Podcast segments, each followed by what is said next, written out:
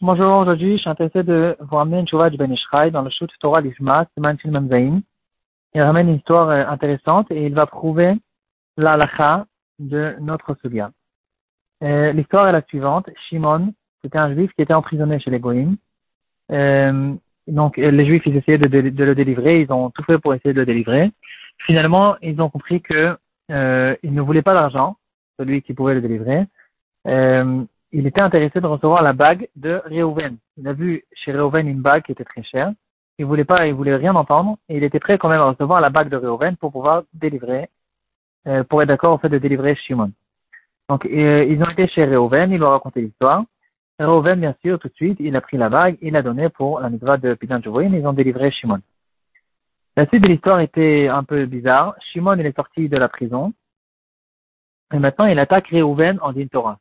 Pourquoi? Parce que avant qu'il était rentré en prison, il avait une histoire avec Reuven et il lui devait de l'argent. Et donc maintenant, il euh, attaque, euh, il Reuven et il lui demande 100 dinars.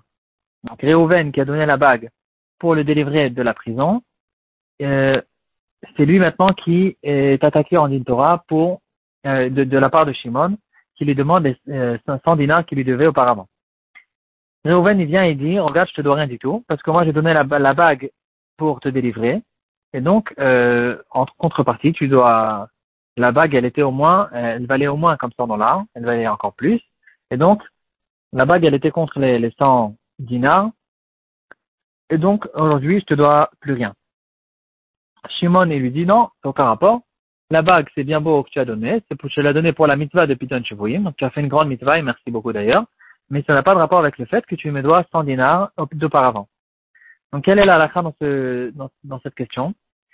Et donc le Menishra, il va nous ramener la Sugya dans Daf Sadik Aleph euh, une histoire qui ressemble beaucoup à cette chose-là.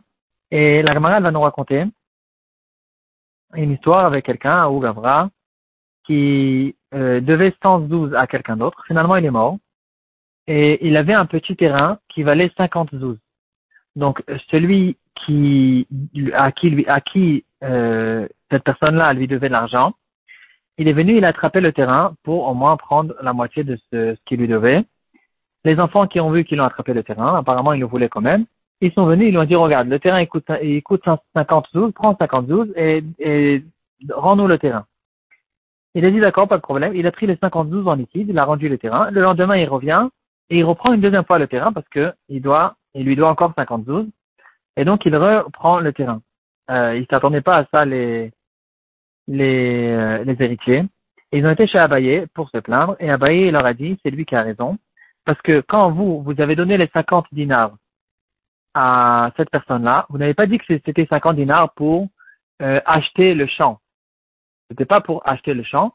Vous avez donné ces 50 dinars parce que puisqu'il y a une mitzvah de rembourser les dettes de votre père, à cause du fait qu'il y a une mitzvah, alors vous, quand vous avez donné les 50 dinars sans rien dire, dinars sans rien dire, vous étiez intéressé de faire la mitzvah de payer les 52 de votre père, et donc maintenant il peut prendre encore une deuxième fois le terrain.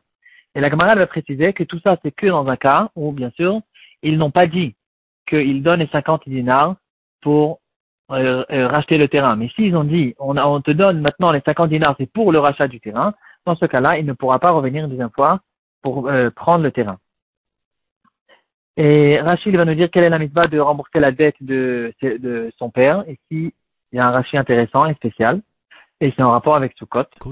quand même spécial et difficile de trouver une marque en Ktuvot en plein à la crotte de Karkaot, etc. qui est en rapport avec Sukkot. Mais peut-être Rachid, il a vu que dans la date ça allait être juste avant Sukkot. Donc Rashi, il a, il a ramené ici Sukkot. Il a dit c'est une mitzvah qui est mitzvah banane. Et donc le, les bedin ne, va pas, ne vont pas le forcer à rembourser. Donc les, les, dans les mitzvot de Horaïta, le bedin à l'époque, ils avaient la force de forcer les gens à faire leur mitzvot, qui leur devoir qu'ils avaient besoin. Et ici Rashi, il va nous dire c'est une mitzvah banane et c'est pas comme Souka et Lulav que le bedin il force les gens à le faire.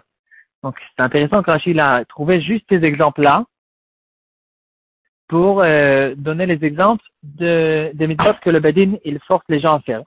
Bon, en tout cas, euh, du moment, à cause du fait que c'est une mitzvah de rembourser la dette de son père, euh, puisqu'ils n'ont pas dit explicitement qu'ils sont intéressés de faire le rachat du terrain, alors à cause de ça, il peut redescendre une deuxième fois pour le terrain. Et d'ici, on a euh, un psaque du Ben qui fait le rapport entre ce, cette histoire de la Gemara et l'histoire qui est arrivée avec l'histoire de Pédian Shpoim, et il dira c'est exactement la même chose. À cause du fait que quand euh, il a donné sa bague pour délivrer Shimon de la prison, il n'a pas dit, il n'a pas dit euh, je vous donne cette bague pour euh, que je sois exempté maintenant de payer la dette que je lui dois. Il a dit ici il y a une urgence, c'est une histoire de Pédian Shpoim, ils lui ont c'est Shpoim, mais lui pour la mitzvah il a fait. Non plus qu'il n'a pas dit clairement.